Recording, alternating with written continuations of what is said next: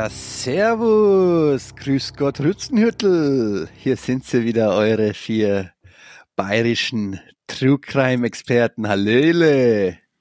Hallo Eddie, schön euch alle zu sehen. Ich habe gerade schon gesagt, endlich normale Leute.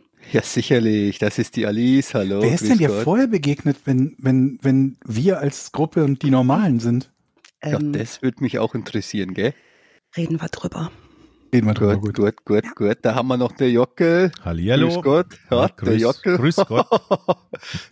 Das Servus. Ist, das, das, das ist echt schlecht. Eddie. Ich muss kurz das ins Telefon gehen. Und da Telefon. haben wir den Shoshi. Telefon. Ne, kurz Telefon, geht, geht ja, sicherlich. Das Telefon. Grüß Gott, ja. Können gut, wir uns ja ein bisschen unterhalten? Du kannst mich fragen, wie wir den Urlaub, Jochen. Ich gebe dir eine. Los. Freilich. Du, ach ja, du bist ja zurück aus dem Urlaub. Das habe ich ja ganz vergessen. Ja. Wie lange warst du eigentlich? Gefühlt ein Jahr. Ja, ich, äh, zweieinhalb Wochen. Und wir sind vorher abgefahren, weil es so heiß war. Leute, 39 Grad Ach, Toskana. Ja, Moment, ihr habt euren Urlaub abgebrochen, abgebrochen quasi. Ein wow. Tag aber nur. Wir, wir waren im Lago Maggiore, hinterher wollten wir drei Nächte. Aber dann sind wir in so eine 80er-Jahre-Bude gekommen, wo mit braunem Klo, braunem Waschbecken, keine Klimaanlage, 40 Grad in der Bude. Und dann haben wir gesagt, nee, da wird man ja auch zum Serienkiller irgendwann. Irgendwann schlägt die Temperatur aufs Gemüt und dann wird man ziemlich aggressiv. Die meisten psychopathischen Serienkiller waren vorher im Lago Maggiore. Auf einem braunen Klo. Auf einem braunen Klo. Kennt ihr das noch ja. aus den 80er Jahren oder Ende der mhm. 70er, diese braunen, braunen Kacheln an der Wand? Ja. Ist ein Traum. Ja. Oh, je, je. Aber Erklär doch mal ganz kurz, äh, wie du bist innerhalb des Urlaubs nochmal. Nee, wir sind mit dem Auto gefahren und auf dem Rückweg haben wir gedacht, ähm, 16 Stunden durchfahren mit Hund und Kind ist doof, lass mal übernachten. Und deshalb haben wir gesagt, noch drei Tage Lago Maggiore, aber da waren es 39 Grad, das war echt unentspannt. So. Und dann bist du nach Deutschland zurück und da waren es 45 Grad. Auf dem, auf dem Weg dahin tatsächlich. Also der Temperaturanzeige in meinem Auto hat 44 Grad auf der A3 bei Köln angezeigt. Das war. Ab wann gerinnt Eiweiß? Also so 46 Proteine. Grad, okay. glaube ich. Mhm. Mhm. Ja, nah dran. Ja. Aber ja. jetzt ist wieder kühl, 16 Grad. Laune ist wieder gut. Das Leben das beginnt. ist schön. Und ich freue mich auf einen richtig spektakulären, geilen Fall mit vielen, viel, vielen Leichen, Blut, vielen Toten. Vielen Toten. Mhm. Ja, und da haben wir auch Georg. Hallo Georg. Noch lebe ich, aber ja. Ja. Auch dabei. Ähm, hallo Schorsch, wie geht's? Gut, gut. Mhm. Ich finde die Hitze sehr, sehr nervig, mhm. aber im Moment geht's. Ich habe, also eigentlich ein Thema für Porn, aber ich erzähle es jetzt auch mal hier im Porn. Ihr wisst ja, ich bin immer gadget-technisch immer sehr weit vorne. Hast du was zum Kühlen? Ich habe, ich habe diverse Sachen gekauft in letzter Zeit. Es ist viel passiert in den letzten zwei Wochen. Wenn ihr mich alleine lasst, dann drehe ich durch. Okay. Ich habe, ähm, also als erstes, jetzt möge man sagen, ist der verrückt, aber ich habe eine Heizweste gekauft. Eine Heizweste. eine Heizweste. Schon mal für den Winter. Du. Ja, man Auch. muss antizyklisch ähm, ja. kaufen. Ja, ja, sehr richtig. Mhm. Und ich habe ähm, eine, eine Art ähm, Klimaanlage gekauft, aber eine ohne Schlauch, also ohne wo du einen Schlauch aus dem Fenster hängen sollst, mit so einem Wasserkühler. Die ist gestern mhm. angekommen. Habe ich hier in klein, habe ich sowas. Ah, ja. So, für einen Tisch. Nicht mhm. schlecht. Ich habe sowas in groß, also wirklich auch, äh, also, ja, ist echt. Ja, da musst du mir von berichten, weil sowas überlegte ich auch noch zu holen weil ich habe gestern habe ich gestreamt und es waren halt einfach irgendwie mit mit ähm, obwohl es gestern relativ kühl draußen dann war, weil es auch geregnet hat, hatte ich mit Lampen und Rechnern hatte ich irgendwie 34 Grad am, am Schreibtisch und bin fast kaputt gegangen beim Stream. 34 in der Wohnung. In der Wohnung, ja. Ui. Ja, weil also ich muss ja auch die Fenster, genau, ich muss alle, alle Fenster zumachen, damit es keine Lautstärke, weil ich hier an der großen Straße wohne. Ja. Und dann die Rechner unterm Tisch sammeln natürlich Hitze, oben auf dem Tisch stehen die Lampen, die sammeln Hitze. Ähm, und da habe ich natürlich auch ein und zweimal gepupst. Und, ähm, und bist ein heißer Typ einfach. Einfach auch, auch ein heißer Typ mhm. und generell alles sorgt dafür, dass das dann über 34 Grad kommt. Und dann habe ich mir dieses Ding dahingestellt und ich bin echt begeistert von dem Teil. Das hat keine 100 Euro gekostet. Und okay, da werde ich einen Link brauchen. Das muss ich dann auch stellen. Und ich bin mittlerweile bin ich ja so ein bisschen Gadget-Influencer und bin echt happy, weil ich war skeptisch, ob so eine ob so eine Klimaanlage, wo man nicht den Schlauch raushängt, wo dann nicht so richtig der Luftaustausch stattfindet oder so. Warum hängt man überhaupt den Schlauch da raus? Damit die, die warme Abluft, Abluft rauszuleiten? Wie Aha. bei den alten Trocknern früher, da gab es auch so eine Schläuche. Na gut, also das macht die nicht. Ich weiß nicht, was sie mit der Abluft macht. Aber auf jeden Fall ist kühler. Das ist eigentlich die Hauptsache. Es funktioniert. Ich glaube, das geht aber auch nur bis zu einer gewissen Luftfeuchtigkeit. Also wenn du das Ding, das ist ja so ein Verdunstungskühlungsteil, ne? Da kommt ja auch so quasi so ein Nebel raus, ne? Also man sieht keinen Nebel. Aber nee, da hast du was anderes sein. als ich, weil ich habe so ein Ding, da kommt so ein, so ein quasi so ein ganz, ganz feiner Nebel raus. Hm. Und ähm, dadurch kühlt es halt, aber ich glaube, es erhöht halt irgendwie die, die Luftfeuchtigkeit im Zimmer. Und sobald die dann gesättigt ist, funktioniert dieses Prinzip, glaube ich, nicht mehr oder so. Aber frag mich. Der, der Kachelmann hat gesagt, man darf nicht zu viel Luftfeuchtigkeit haben bei der Hitze, dann stirbt man. Ja, aber der Kachelmann, der ist im Moment, aber der, der, der bewegt sich so ein bisschen in Richtung, wie heißt der Christian Anders, habe ich so das Gefühl. Wer ist denn Christian Anders? Christian Anders Learning Channel. Das nee. war der, der einen Zug nach nirgendwo gesungen hat und dann so einen YouTube-Kanal gegründet hat, auf dem er komplett durchgeknallt ist. Der hieß, glaube ich, Christian Anders Learning Channel. Der wurde dann dicht gemacht von YouTube. Und dann hat er einen neuen Channel aufgemacht. Ich weiß nicht, was sein neuester Channel ist, aber wenn, wenn ich mir so manches Kachelmann-Posting, also oder der Kachelmann-Tweet der letzten Wochen und Monate angeguckt habe, Heiligs Blechle, da sitzt auch nicht mehr so jede Latte auf dem Zaun, ne? Der ist auf jeden Fall sehr engagiert, wenn es um, um äh, irgendwie diese Pelletöfen geht. Ja, ja, der hat so ein paar Themen, wo er auch ein gewisses Maß an Kompetenz hat. Da hat er komplett, aber da rastet er richtig aus. Ne? Also, wenn irgendwie einer mit einem Ofen wärmt oder so, dann rastet er richtig aus. Da habe ich auch schon er mal gedacht. Er rastet auch immer aus, äh, wenn die Leute sagen, dass es bei der Hitze mehr Waldbrände gibt. Ich glaube, das ist auch so ein Thema, wo er ja. jeden zweiten Tag was zu postet. Und noch irgendwas. Er hat so ein paar Themen, wo er immer austickt, aber also es äh, ist spannend. Möglicherweise, möglicherweise irgendwann mal ein Fall in 20 Jahren, wenn wir hier noch weitermachen. Das wäre Was denn? der Fall Kachelmann vielleicht. Wer weiß ja, Kachelmann gab es ja schon einen Fall, den man durchaus machen könnte. Ja, einen, einen das fände ich durchaus interessant, aber ähm, ich will den auch nicht zum Feind haben. Übrigens zum Thema Gadget, ganz schnell noch, Eddie, du musst Eierkühler noch googeln. Da gibt es auch äh, Alice Augen werden Klötenkühler Es gibt oder tatsächlich Eierkühler? einen Klötenkühler für den Mann. Das ist gut. Da kann man die Hoden mitkühlen. Das ist doch nicht gesund, wenn du kalt Haben wir da schon mal drüber hast. gesprochen, oder? Ja, aber die müssen ja raus, also die müssen ja gekühlt sein, die dürfen ja nicht zu ich warm lass die, werden. Ich lass die ja mal raushängen einfach. Genau, Schlauch raus, waren wir ja eben. ja. Wie macht ihr das denn im Sommer? So ein halb yeah. Nur in der S-Bahn. Nur in der S-Bahn. In der S-Bahn, Das ist das goldene Gesetz, das kennen wir ja alle. Nur in der S-Bahn. Ja. Nur in und im Kino. Und im Kino halt. Das andere wäre ja ekelhaft. Aber das ist ja gar nicht so leicht, weil wenn du zum Beispiel so ein, ein Klötenkühlelement hättest, sagen wir mal irgendwie so ein Gefäß oder so, dann brauchst du ja auch einen speziellen Stuhl, der dafür eine Vorsehung hat für dieses, ja. also ja. für das oder Gefäß. Da kann man immer frisches ja, Wasser reingießen. Ja nicht gut drauf sitzen. Oder Ventilator, Klötenventilator. Ja, aber auch da, du musst ja erstmal. Ich aber Angst, dass es dann irgendwann so macht. das muss ja erstmal schwingen können. Das muss ja aufgehängt sein. Das ist die Idee, Leute. Wir bauen so ein, also wir verkaufen demnächst so ein, so ein Sitzkissen mit so einer Aussparung Mulde. für den mhm. Klötenkühler. Leute, ihr seid hier beim großen Innovationspodcast Verbrechen ohne richtigen Namen. Mhm. Ähm, wir sind wieder auf der, ähm, wir, wir sind wieder ganz heiß auf der Spur von der Millionenidee. Wie immer gilt auch, ähm, wenn ihr unsere Idee klaut, vollkommen in Ordnung, klaut die Idee gerne, setzt es um. Wenn ihr Milliardär werdet, denkt dran, wo ihr sie geklaut habt und zahlt ein bisschen was zurück. Ich hatte so viele Ideen, mit denen man richtig viel Geld machen könnte und irgendwie von diversen Trends profitieren. Aber sag mal, ist eigentlich, ist Muttermilch vegan? Sag mal, was ist denn heute los hier? Musst du, Alice, mal. Wie ist das denn? Da geht gespannt, ein Riesenfass auf. Ein Riesenfass. Bin gespannt, wo das hingeht. ähm, Mich fragt okay. ein Freund. Das macht es nicht besser. Was ist das für ein Freund? Okay. Ja. Ähm, so Leute, wir kommen jetzt mal äh, zu den etwas ernsthafteren Themen. Ähm, Verbrechen ohne richtigen Namen. 40. Folge, Jubiläumsfolge tatsächlich. Hey, hey. Ja. Und da frage ich doch mal direkt Alice, ähm, was hast du denn recherchiert heute? Was erwartet uns denn heute? Ja, ich habe heute äh, und gestern und in der Woche davor sehr, sehr viel gelesen und äh, angeschaut und überlegt, wie ich sortiere. Und ich hatte eine Helferin, ich habe nämlich auch was neu. Ich habe das hier neu. Das ist das Orange is the New Black Stresshuhn. Kennt ihr das Huhn aus Orange is the New Black? Nee. Das taucht nee. zweimal auf in den allen Staffeln insgesamt. Das ist das Huhn, was da vor dem Knast rumläuft. Ah, mit, den, mit dem Huhn, das kann man quetschen, wenn man so angespannt ist. Mhm. Mhm.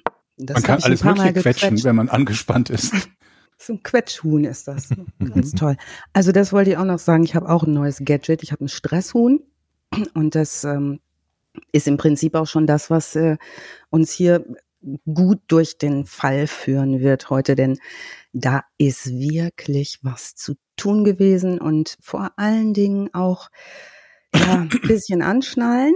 Ist nicht ein ganz unharmloses Ding. Und ähm, gestern hat mich eine Nachbarin gefragt, als ich gerade eine Pause gemacht habe, ähm, hatte ihr Handy in der Hand und sagt, sag mal, hast du auch so viel tote Kontakte? und da habe ich gesagt, äh, sofort gedacht, irgendwie, nee, ich, ich mache ja so Sachen nicht. Ne? Äh, und habe dann festgestellt, okay, die meinte was anderes. Also heute äh, geht's nach Schottland und nach London. Und ähm, wir haben einige Reminiszenzen an wiederum unseren ersten großen Fall, die erste Im Folge. Yorkshire Ripper. Im Yorkshire Ripper, Peter Sutcliffe, der ähm, mit 29 das erste Mal gemordet hat, 13 Leute umgebracht hat. Ähm, einige haben es überlebt, äh, die er getroffen hat.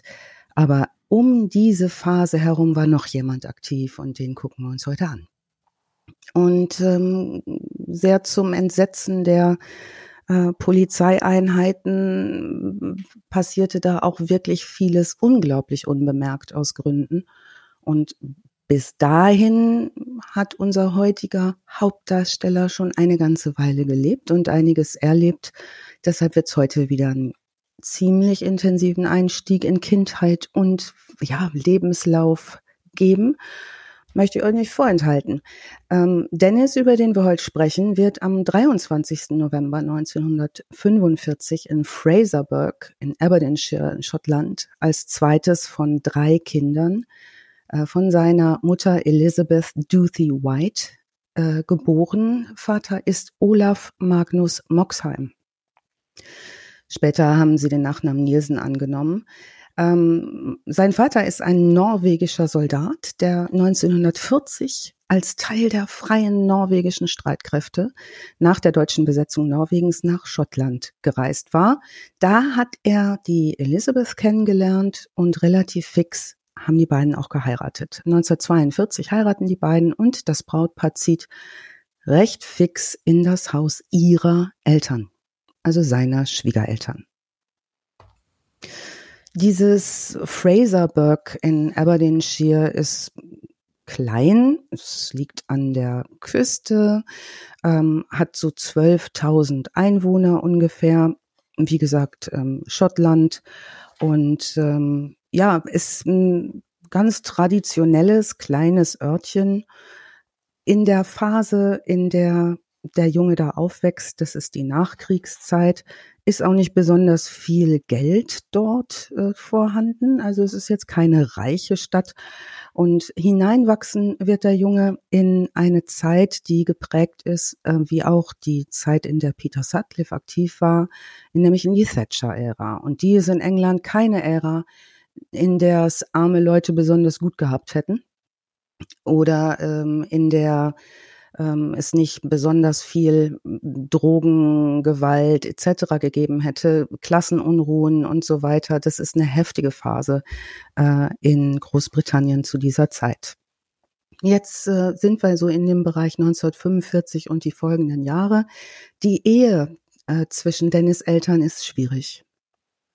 Der Olaf Nielsen, dieser norwegische Soldat, ist zu Hause eher wenig, kümmert sich wenig um die Familie, kümmert sich viel mehr um die freien norwegischen Streitkräfte und kümmert sich vor allen Dingen auch nicht darum, die Wohnsituation zu verändern, denn bei den Eltern zu wohnen ist jetzt nicht die schönste Option für Elizabeth und die Kinder. Nach der dritten Geburt ihres dritten Kindes kommt Nielsens äh, Mutter, Dennis Nielsens Mutter, zu dem Schluss, dass sie ohne nachzudenken und vorschnell geheiratet hat. Nach dem dritten Kind kommt sie auf die Idee? Ja. Das Paar lässt sich 1948 scheiden. Alle drei Kinder des Paares, das ist Olaf Junior, Dennis und Sylvia, die kleine Schwester, sind Resultate der kurzen Besuche ihres Vaters im Haushalt. Also immer, wenn der mal kurz da war, hat er ein Kind gezeugt. Gute Trefferquote. Mhm. Vielleicht einfach gut gekühlte Hoden. Vielleicht. Vielleicht. Wir wissen es nicht. Das ist ja Skandinavier, vielleicht haben die spezielle, also wir können das einfach besser. Da ist ja auch Norden. Mhm. Richtig? Ja, das hm? stimmt. Die Schnee. Da lacht das Protein. Ja. Ja. Mhm. Nun, ähm, gut. Elizabeths Eltern, die, wo sie gewohnt haben, Andrew und Lily, die fanden die Wahl ihres Ehemannes nie besonders gut sind ganz froh, dass das vorbei ist und kümmern sich nach der Scheidung auch um die Enkelkinder, um die drei. Der Dennis, das äh, mittlere Kind, ist ein ruhiges, aber ein abenteuerlustiges Kind, wie er später berichtet, und er berichtet viel, äh, sind so seine frühesten Kindheitserinnerungen Familienpicknicks auf dem schottischen Land mit seiner Mutter und seinen Geschwistern. Er erinnert sich daran, dass seine Großeltern sehr fromm waren, also sehr gläubig. Ähm, später sagt er auch, der Lebensstil sei kalt und mürrisch gewesen. Also es sind unterschiedliche Aussagen. Und im Verlauf des gesamten Falls werde ich gar nicht mal so sehr viel darüber reden, was er sagt. Denn wie wir wissen, sind das häufig schwierig zu glaubende Aussagen, die Leute machen, die Dinge tun. Also wir hören uns gerne auch noch mal andere Zeugen an. Ähm, nun diese langen Spaziergänge auf dem Land, auf den Schultern seines Großvaters mütterlicherseits, dem er besonders nahe stand, wird es gegeben haben. Und Olaf Junior, sein älterer Bruder und seine kleine Schwester Silvia begleiten ihn auch auf diesen Spaziergängen da ist er erst fünf Jahre lang und erinnert, fünf Jahre alt und erinnert sich aber an, lebhaft an diese sehr langen Spaziergänge und beschreibt diese Phase als Phase einer großen Zufriedenheit. Sein Großvater, sein großer Held und Beschützer.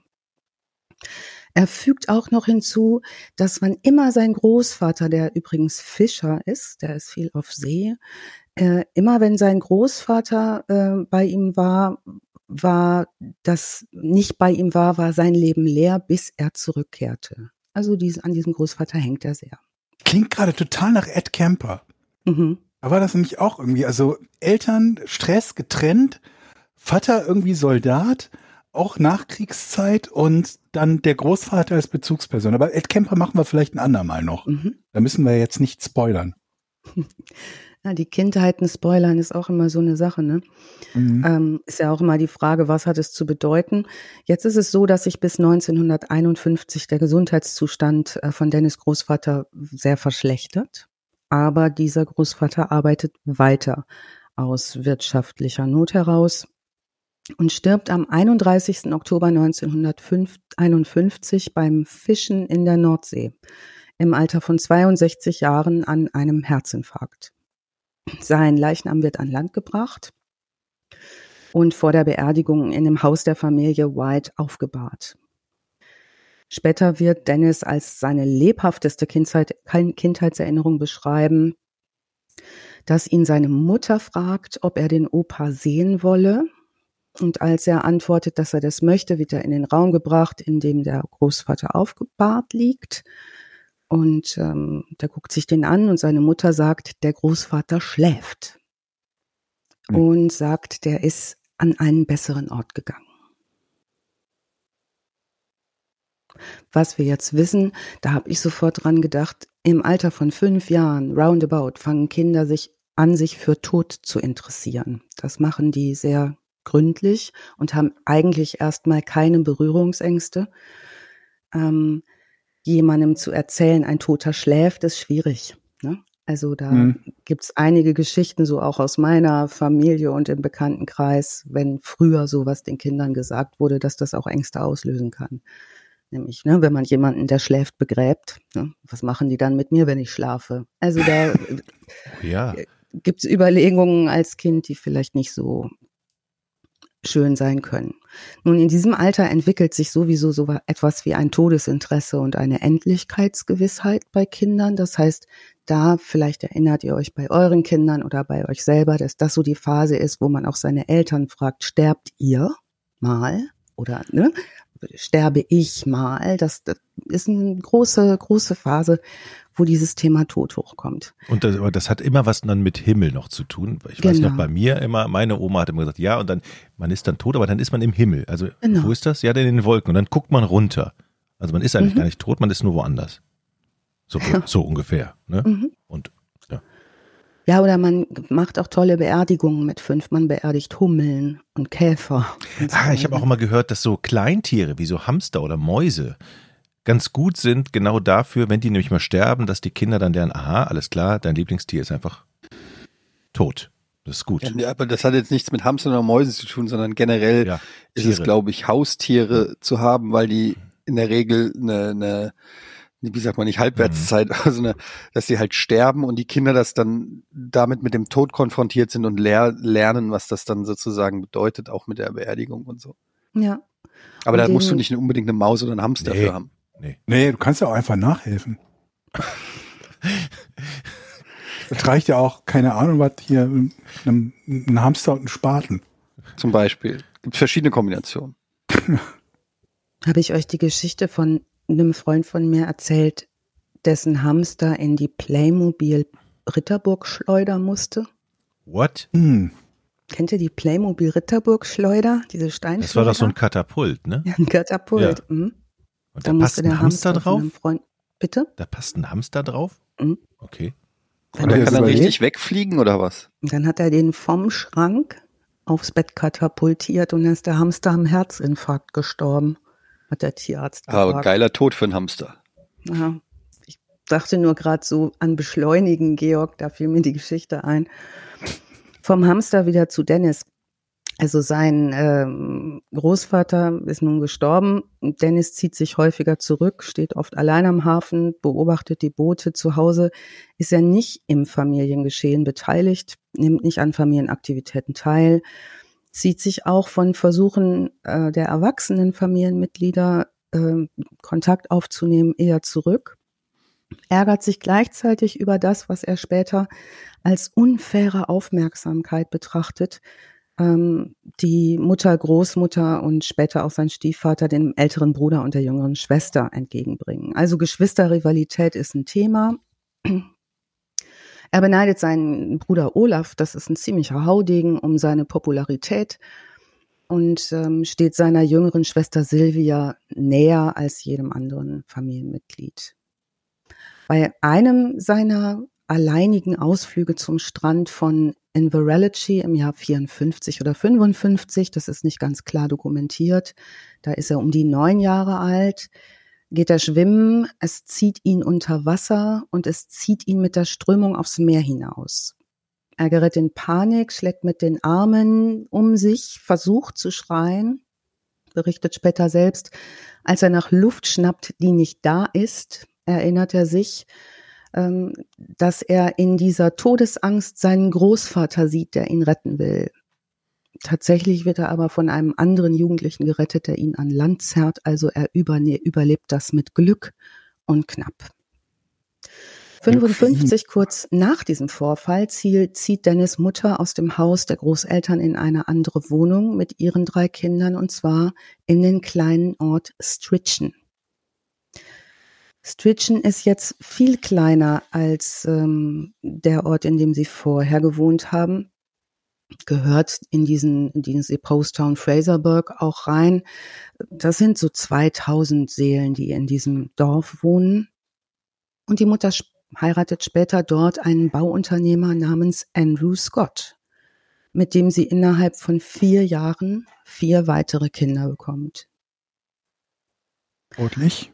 Ja, fleißig, ne? Obwohl Dennis seinen Stiefvater ähm, erst ablehnt, schreibt er später, er respektiert ihn allmählich und widerwillig. Später sagt er, er sei ein unfairer Zuchtmeister gewesen.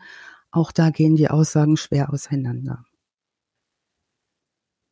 Als ähm, Dennis in die Pubertät kommt, findet er das Leben in Stritchen zunehmend erdrückend. Also da gibt es keinerlei Möglichkeiten für Jugendliche zur Unterhaltung. Es gibt auch keinerlei berufliche Veränderungsmöglichkeiten. Ähm, er findet das zwar irgendwie gut, wie seine Eltern versuchen, Stiefvater und Mutter die Kinder zu versorgen und dafür auch viel zu arbeiten. Er ärgert sich aber gleichzeitig sehr über die Tatsache, dass seine Familie ärmer ist als die meisten äh, Familien seiner Altersgenossen. Ähm, und er findet auch, seine Mutter und sein Stiefvater müssten mehr Anstrengungen unternehmen, um ihren Lebensstil zu verbessern, also um mehr Geld zu haben. Er schämt sich auch dafür. Deshalb lädt er keine Freunde ins Haus der Familie ein.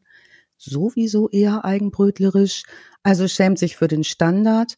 Und er schämt sich in dieser Phase auch bereits für seine aufkeimende, ihm bewusst werdende Homosexualität, die er schamhaft geheim hält. Gleichzeitig hat er keinen Kontakt zu Mädchen. Auch das wird immer wieder berichtet, dass das Stein des Anstoßes zum Ärgern gegenseitigen unter den Jungs ist und auch unter den Geschwistern. Er ist in der Schule überdurchschnittlich gut, sehr angepasst, zeigt Talent und Interesse für viele Fächer, besonders für Geschichte und Kunst. Sport meidet er ein bisschen, das fällt auch in der Schule schon auf, dass gerade dieser Kontakt in Sporthallen ähm, ihm und Sportanlagen nicht so seins ist. Ähm, 1961 beendet er seine Schulzeit. Da ist er 16 Jahre alt, arbeitet kurz in einer Konservenfabrik und nach drei Wochen in der Fabrik sagt er seiner Mutter, er möchte in die Armee eintreten. Dort möchte er sich zum Koch ausbilden lassen. In der Armee. Mhm. Okay, weil die ja besonders bekannt dafür ist, dass sie gute Gerichte machen. Naja, Armeen müssen ja Köche haben und ja. Ne, weil die ja Soldaten versorgen ich müssen. Ich assoziiere da immer nur äh, widerlichen Fraß mit, wenn ich Armeeessen höre. Ich kann auch völlig daneben liegen, weil ich ja, wenn jetzt Zivildienstleister möge, kann sein, dass ich da völlig daneben liege, aber Deswegen also, brauchen sie einen guten Koch. Das stimmt. Dann gibt's lecker Essen. Ja. Aus der Gulaschkanone. Ja. Daher kommt das. Ja, genau. Immer, es gibt immer Gulaschkanone, genau. naja, ähm, also Dennis möchte, wie gesagt, dahin, besteht die Aufnahmeprüfungen und verpflichtet sich im September 1961 für neun Jahre Dienst. Das ist ordentlich. Ja. welchem Land sind wir? England oder Schottland? England. Äh, Schottland.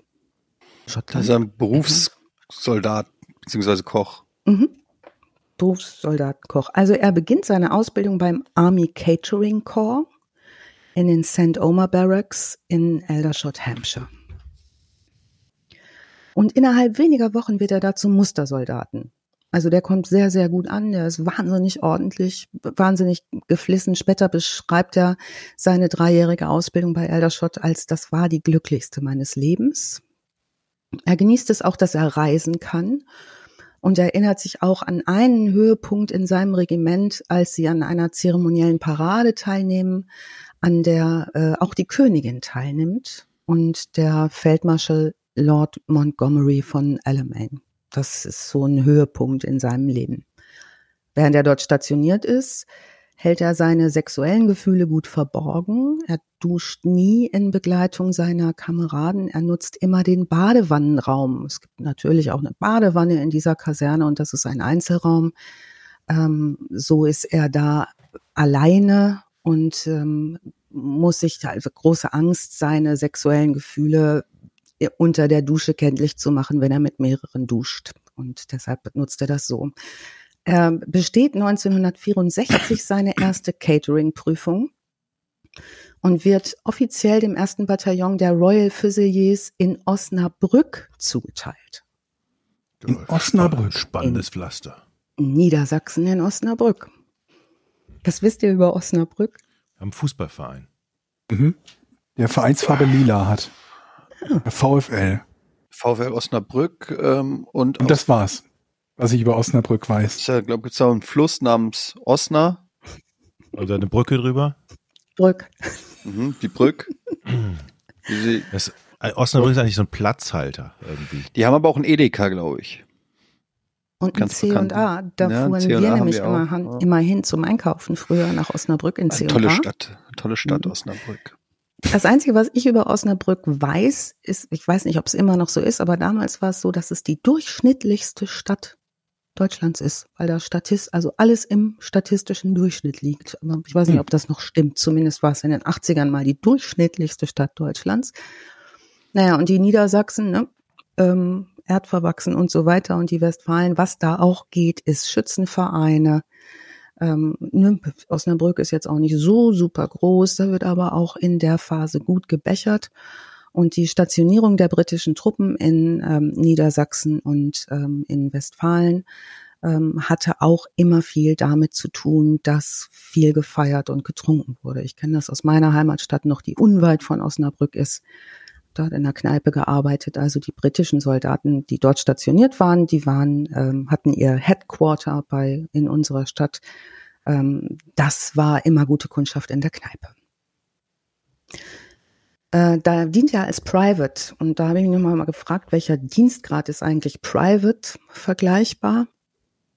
Ist das so ein eigentlich der niedrigste Rang der Mannschaften vieler Streitkräfte im englischen Sprachraum? Also das Äquivalent in der deutschen Bundeswehr sind die untersten Dienstgrade, zum Beispiel im Heer der Schütze oder der Kanonier oder so. Also ein sehr geringer Dienstgrad noch. Er beginnt in Osnabrück seinen Alkoholkonsum zu erhöhen. Trinkt da ordentlich, wen wundert's, es ist Osnabrück, und beschreibt sich und seine Kollegen als hart arbeitende, feuchtfröhlichen Leute. Die erinnern sich später auch, dass er oft zu viel getrunken hat, ähm, um nicht so schüchtern zu sein. Und eine Gelegenheit wird erinnert, als Dennis und ein deutscher Jugendlicher sich bis in eine Bewusstlosigkeit trinken, also wirklich komatös saufen. Äh, als Dennis aufwacht aus diesem Alkoholkoma, findet er sich ähm, auf dem Fußboden einer deutschen Wohnung in dem Jugendzimmer dieses deutschen Jugendlichen wieder. Ähm, es hat keine sexuelle Aktivität stattgefunden, aber dieser Vorfall befeuert seine sexuellen Fantasien, wie er später aussagt. Ähm, und alles das, was ihn fortan reizt, ist immer ein eher wehrloser, junger, schlanker Mann, ein passiver Mann. Nach zwei Dienstjahren in Osnabrück kehrt er nach Eldersott zurück, wo er seine offizielle Prüfung ablegt bevor er als Koch für die britische Armee in Norwegen eingesetzt wird. Also der kommt richtig rum. 1967 ähm, wird er in den Bundesstaat Aden, das ist ehemals die Aden Colony, eine Kolonie der britischen Krone im Jemen, äh, eingesetzt. Da arbeitet er als Koch im Al-Mansura-Gefängnis. Dieser Posten ist gefährlicher als seine früheren Posten in Westdeutschland oder in Norwegen. Und äh, Niesen erinnert sich später daran, dass sein Regiment mehrere Männer verloren hat, oft in Hinterhalten auf dem Weg zur Kaserne. Dennis ist jetzt 22 und wird dort im Jemen von einem arabischen Taxifahrer entführt. Der schlägt ihn bewusstlos und wirft ihn in den Kofferraum seines Taxis. Als der Taxifahrer Dennis aus dem Kofferraum des Taxis rauszerren will, greift der einen Wagenheber, schlägt und stößt den Taxifahrer zu Boden, haut ihn KO und sperrt ihn seinerseits in seinen Kofferraum. Also es gibt einiges an Nahtoderfahrungen, dann diese arabische Taxifahrergeschichte. Und dann nichts mehr? Das fing gerade so spannend an. Ja, kommt noch ein bisschen, also kommt immer noch ein bisschen mehr dazu, aber das sind so die Ereignisse. Nee, ich meine nur die Taxifahrergeschichte. Nee, die ist dann. Der eine haut den anderen K.O. in den Kofferraum, dann wird gewechselt. Und dann geht oh, das kannst du natürlich auch den ganzen Abend so weitermachen, ne? Stimmt. Ach so, du meinst, dass man da einfach weiter wechselt? Ja, ja. Ja. Ja relativ leicht zu gehen immer.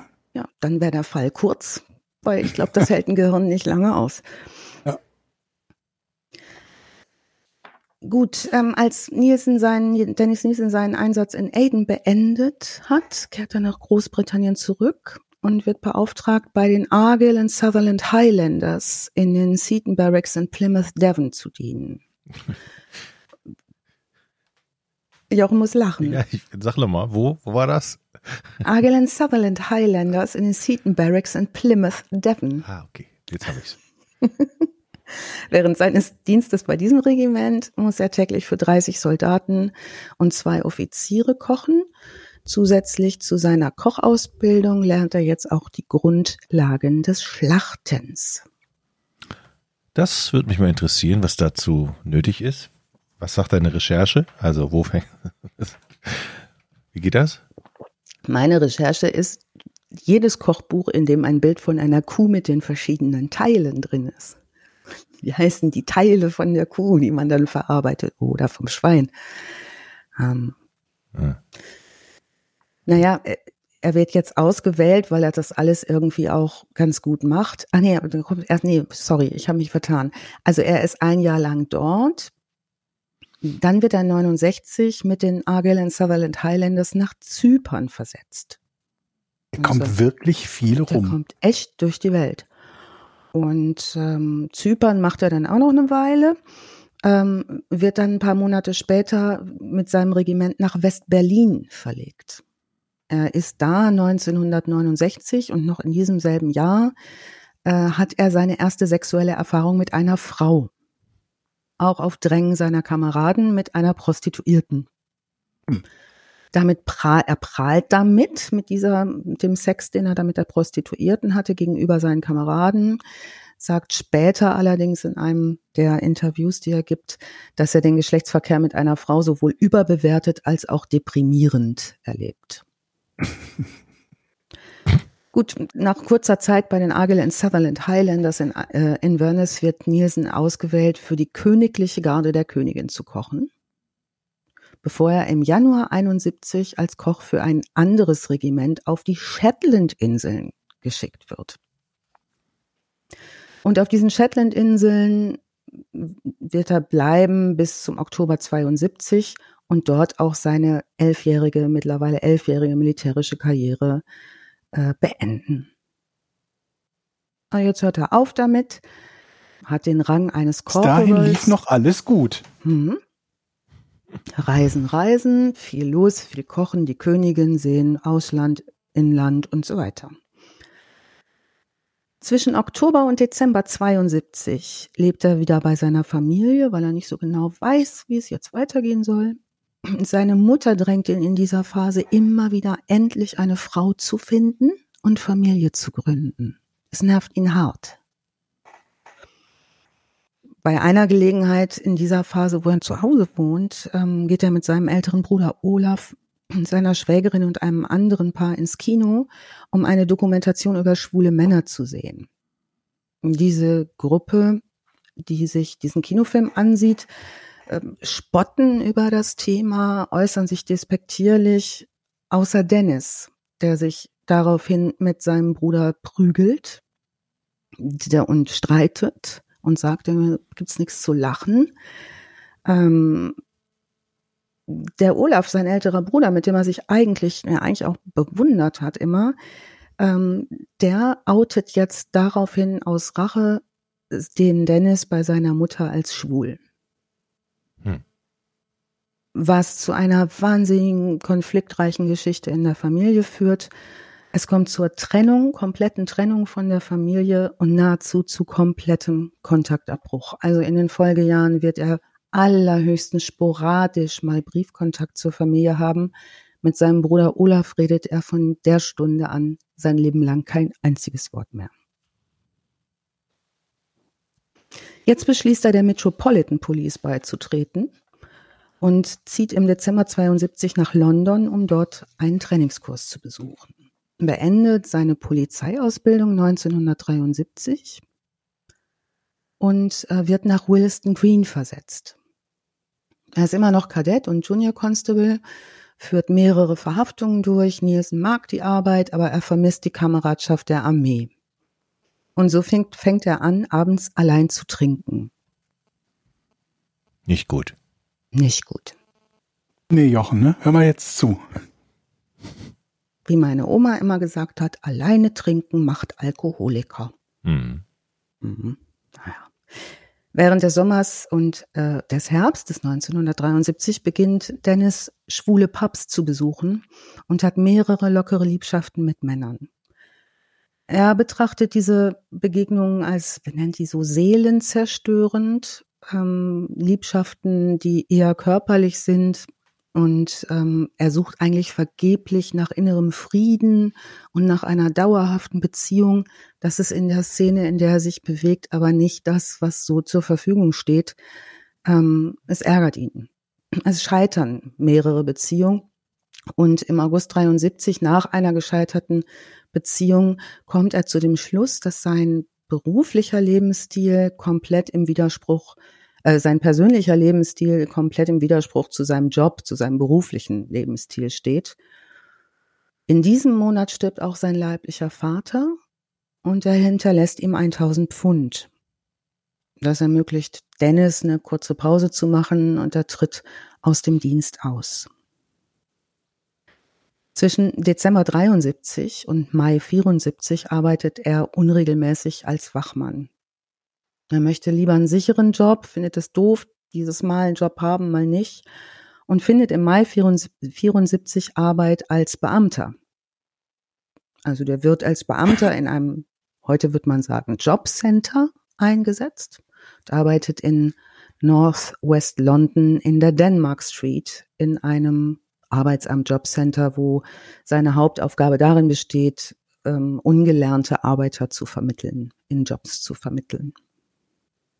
Da ist er wie überall woanders auch ein ruhiger, gewissenhafter Angestellter, engagiert sich in der Phase auch in der Gewerkschaft. Die Gewerkschaften sind ja sehr, sehr stark in England. Ähm, es fällt aber auf, später auch in der Rückschau, dass er bei den Gewerkschaftstreffen nur sehr unregelmäßig dabei ist und seine Kollegen ihn deswegen auch eher als Einzelgänger wahrnehmen. Also so Gruppenveranstaltungen sind nicht seins. 1975 zieht er in die Melrose Avenue nach Nordwest London. Er hat nämlich einen Lebensgefährten kennengelernt, David Gallachen. David ist 19 Jahre alt zu diesem Zeitpunkt, Dennis 29. Die ziehen also gemeinsam in die neue Wohnung. Der Garten der Wohnung kann von Ihnen allein genutzt werden. Das ist ein Riesenvorteil in so einer Wohnung. Die ist ziemlich runter, die Wohnung, und muss jetzt eingerichtet werden. Und das Paar gestaltet in den Folgemonaten die gesamte Wohnung neu und richtet die Wohnung auch neu ein. David Gallachen, sein Lebensgefährte äh, und Liebhaber und Freund, macht einen Großteil dieser Arbeit und ähm, merkt halt, dass Dennis da nicht so viel Lust zu hat. Ähm, Dennis selbst sieht sich selbst als Ernährer in dieser Beziehung und so verteilen sie die Aufgaben. Später wird sich Dennis erinnern, dass er sich sexuell zwar zu David Gallachen hingezogen fühlt, aber das Paar ist selten zusammen. Anfangs gibt es auch eine häusliche Zufriedenheit, aber nach einem Jahr nach dem Umzug in die Melrose Avenue äh, gibt es Anspannung. Also zwischen den Männern. Die schlafen in getrennten Betten, bringen auch gelegentlich andere Partner mit nach Hause. Später wird Gallatin darauf bestehen, dass Dennis nie gewalttätig gegenüber ihm gewesen sei. Sie hätten sich lediglich verbal beschimpft und hätten ab 76 begonnen, sich immer häufiger zu streiten.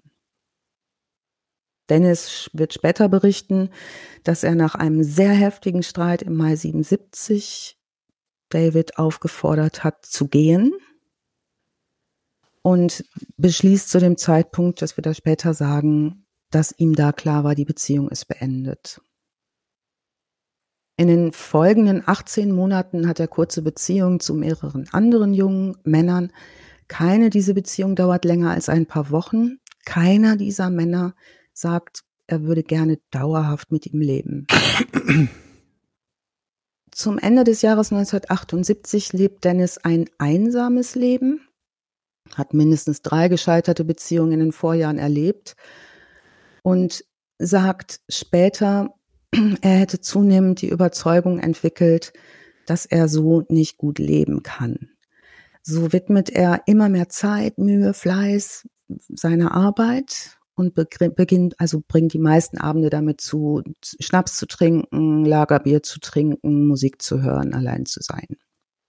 Fleißig auf der Arbeit wird 79 zum amtierenden Exekutivbeamten ernannt, also befördert. Und äh, zwei Jahre später teilt ihm im Mai 1981 sein Vermieter mit, dass er das komplette Haus renovieren und umbauen will. Dennis muss die Wohnung aufgeben. Widerwillig zieht er im Oktober 81 um in die Cranley Gardens 23 in ein Apartment im Dachgeschoss. Im Juni 82 wird er offiziell zum Executive Officer mit zusätzlichen Aufsichtsaufgaben befördert und in ein anderes Jobcenter in Kentish Town versetzt. Seine Karriere läuft. Es ist der 3. Februar 1983. In der Cranley Gardens 23 sind die Toiletten verstopft. Alle fünf Mieter dieses Hauses kommen zusammen und beschließen, darüber möchten sie sich beschweren. Der handschriftliche Brief, den sie schreiben, wird dem Vermieter zugestellt. In dem steht drin, die Situation ist inakzeptabel. Da steht auch drin, es ist unmenschlich, in solchen Verhältnissen zu leben. Und dieser Brief ist geschrieben von Dennis Nielsen als Sprecher dieser Mietergruppe. Der Vermieter reagiert und Mike Catron wird gerufen, der arbeitet für ein Installationsunternehmen. Äh, der ist Installateur, Klempner. Ähm, wird gerufen, Telefonat, der Abfluss ist verstopft. Er fährt in die ähm, 23 Cranley Gardens, hebt den Gullideckel hoch, der vor dem Haus ist, den Abflussdeckel das heißt übrigens auf Englisch Manhole Cover. Mhm. Der Gullideckel, das wusste ich auch nicht. Ähm, und er findet, es stinkt unglaublich. Er muss fünf oder sechs Mal mindestens, sagt er runter, und realisiert bei all dem, was er da rausholt, das sind äh, das nicht, das sind Leichenteile. Höchstwahrscheinlich Teile von Menschen. Okay.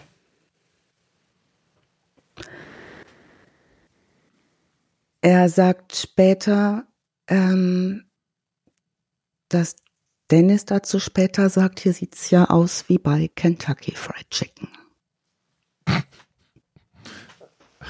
ähm, gut, er ruft seinen Boss an. Die Mieter stehen alle um ihn drumrum und sehen das. Nielsen steht da auch.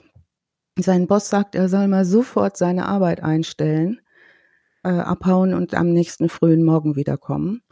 Und so legt er die Teile, die er gefunden hat, auf so einen, in diesem Abflussrohr eine kleine Kante, die da ist. Da legt er die drauf und beendet erstmal seinen Dienst.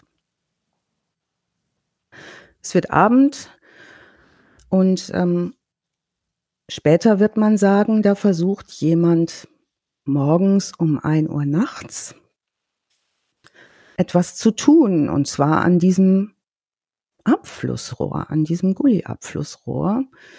Zeugen berichten später, sie sehen den Typen von oben an der Apartmenttür stehen, in einer Arbeiterweste, schwitzend, schmutziger Arme und das an einem kalten Februarabend. Ähm, der 9. Februar kommt und die Polizei wird gerufen zur Adresse 23 Cranley Gardens in Nord-London. Ähm, und jetzt gucken die sich das da mal genauer an, was da los ist.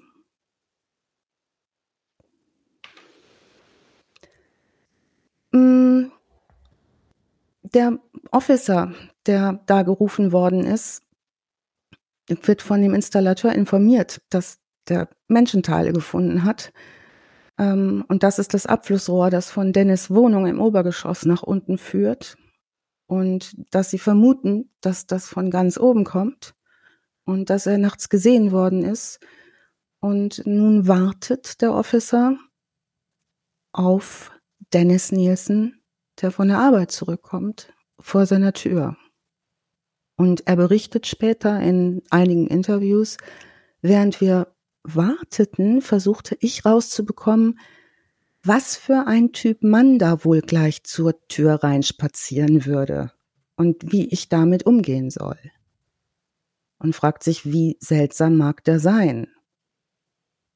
Dennis Nielsen kommt an und der Officer fragt ihn, sind Sie Dennis Nielsen? Er sagt, ja. Und der Officer sagt, ich bin Detective Chief Inspector Jay von der Hornsey Police Station. Ich komme wegen Ihrer Abflüsse. Dennis antwortet, seit wann interessiert sich die Polizei für verstopfte Abflüsse?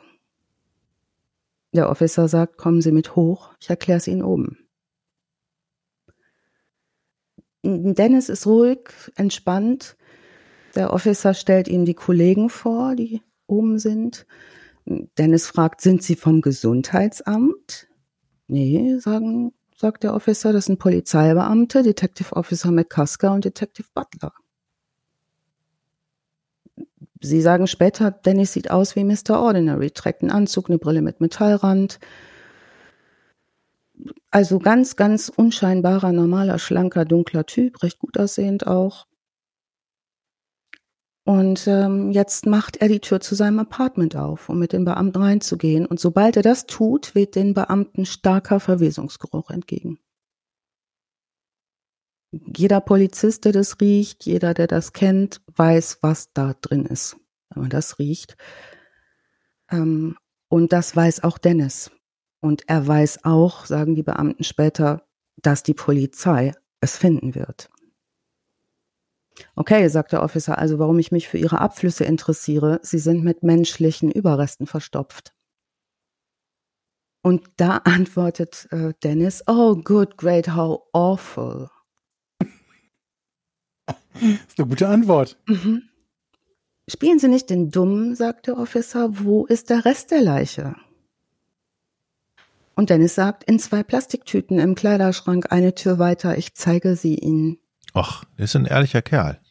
Ist ja. hilfsbereit auch, ne? Hilfsbereit auch, sollte ihm positiv angerechnet werden. Mhm. Aber dann sagt er, aber ich war es nicht. Kommen Sie rein, möchten Sie einen Tee? Das stand hier, als ich reingehe, das stand hier. Ich war es. Genau, immer Reste, das war ich nicht, das war schon so. Das Komische ist, dass er auf eine Weise erleichtert auf den Officer wirkt.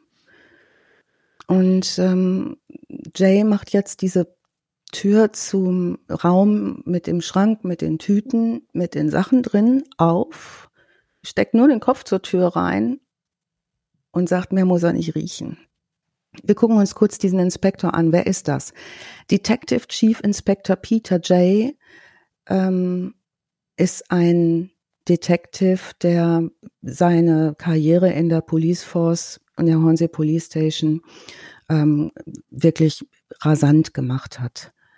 Ähm, er ist 30 Stunden lang später auch im Interview gewesen und dieser Mann kann eine Menge erzählen und hat eine Menge Erfahrung. Ähm, heftiger Raucher, raucht 50 bis 60 Zigaretten am Tag, vor allen Dingen äh, was diesen Fall angeht, hat er wohl noch mal stark nach oben geschraubt mit dem Zigarettenkonsum. Womit er immer umgehen musste, die ganze Zeit schon, sind, dass er wirklich, ja, ist, dass er wirklich wenig Ressourcen hat auf seinem Revier. Also wir erinnern uns noch mal an den Fall des Yorkshire Rippers. Die Polizei war nicht gut vorbereitet auf solche Dinge beim Yorkshire Ripper, die da passieren. Und so ist es auch dort. Und er muss alles Mögliche jetzt mobilisieren. Ähm, er sagt, Aber er hat den Täter wenigstens schon. Er hat ihn schon mal und jetzt geht's auch mit dem Täter ziemlich rasant weiter, denn ähm, Dennis sagt zum Officer, ich erzähle Ihnen, nee, er, bietet dem Officer an, ähm, in den Schrank zu gucken und will ihm den Schrankschlüssel geben, damit er den Schrank aufschließen kann, in dem die Leichensäcke drin sind. Und äh, der Officer äh, Jay sagt, ähm, das kann noch für einen Moment zubleiben. Er wüsste, was da drin ist. Ne? Er legt da keinen Wert drauf. Und Dennis sagt, ich erzähle Ihnen alles auf dem Revier, da Sie mich ja voraussichtlich dorthin mitnehmen werden. Was Sie wollen, ist da in dem Schrank, der ist abgeschlossen, Schlüssel will der Officer nicht. Er sagt, ich rieche das. Ich verhafte Sie wegen des, wegen Mordverdachts und nehme Sie mit zur Hornsey Police Station. Sie sind nicht verpflichtet, etwas zu sagen, es sei denn, Sie wollen es. Alles, was Sie sagen, wird zu Protokoll genommen und kann als Beweismittel gegen Sie verwendet werden. Also den Text kennen wir. Eddie kennt schon. Zu oft gehört. In Amis allerdings kenne ich das. Sorry, hatte nichts damit zu tun. Das ist die Miranda Warning heißt es, glaube ich, bei den Amis, ne? Ja, you have ja. the right to remain silent. The ja. Miranda rights. Ja. Mhm. Auf der Fahrt dahin gibt Dennis an, er, er habe 16 Männer ermordet. Glaubt er zumindest, er könnte sich nicht genau erinnern. Auf dem Revier redet er und legt mit der Polizei eine Liste an. Diese Namensliste sind 15 Männer, 15 Opfer, die er umgebracht hat, haben will, aussagt. Man fotografiert ihn auch und aufgrund der, Dram des Dramas und der Schwere dieser Situation entscheidet sich die Polizei, das kann man auch alles in tausend Quellen nochmal nachgucken, für ein Ganzkörperfoto. Normalerweise werden immer nur Porträts aufgenommen. Stephen McCusker berichtet, wie unglaublich ähm, das alle finden in diesem Revier, was da los ist. Und er erzählt und erzählt und erzählt, ähm, was er seit 1978 getan hat. Ups. Also nochmal, wir sind jetzt im Jahr 1983 und die Aussage des Dennis Nielsen auf dem Polizeirevier beginnt im Jahr 1978. Seid ihr bereit für die Liste? Auf jeden Fall. Mhm. Unbedingt. Ich mache so wenig Details wie möglich. Die kann man alle in den tollen Links nochmal angucken, die Details, wer darauf Wert, Wert legt. Ähm, aber die Liste ist lang und brutal. Ähm, wir erinnern uns, 75 zieht er ja in die Melrose Avenue nach Northwest London, 77 verlässt ihn sein Freund. Ne? Bist du noch von eben?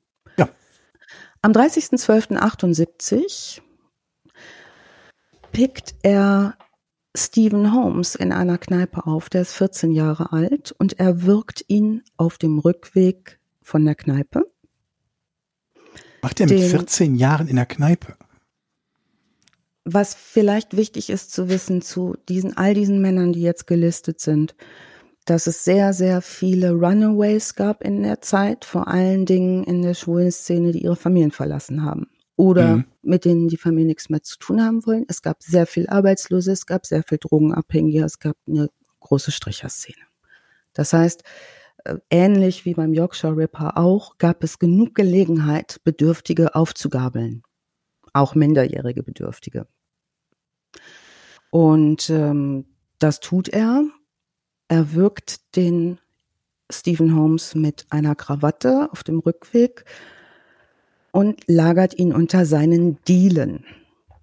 Unter seinen Dielen. Unter seinen Dielen. Also er sagt später sowas wie Diele hoch, Körper rein, Diele runter, arbeiten gehen. Haben wir eigentlich schon mal diesen, diese Unterscheidung gemacht oder habe ich schon mal gefragt, Unterschied erwürgen und erdrosseln? Das hast du schon mal und ich glaube, erwürgen ist mit den Händen, nicht wahr? Mhm, und erdrosseln mit, mit bloßen einer, Händen ist erwürgen und richtig. erdrosseln ist mit Hilfe von Gegenständen. Ja. Ähm, ich mache chronologisch weiter. Es ist 30.12.78, 11.10.79. Er nimmt Andrew Ho äh, mit nach einem Konzert. Ach nee, Moment, Andrew Ho, ähm, stimmt, das ist ein Überlebender, versucht den zu erwürgen. Andrew Ho kann entkommen, zeigt es aber nicht an. Vor allen Dingen auch aus der Befürchtung, geoutet zu werden und damit was loszutreten.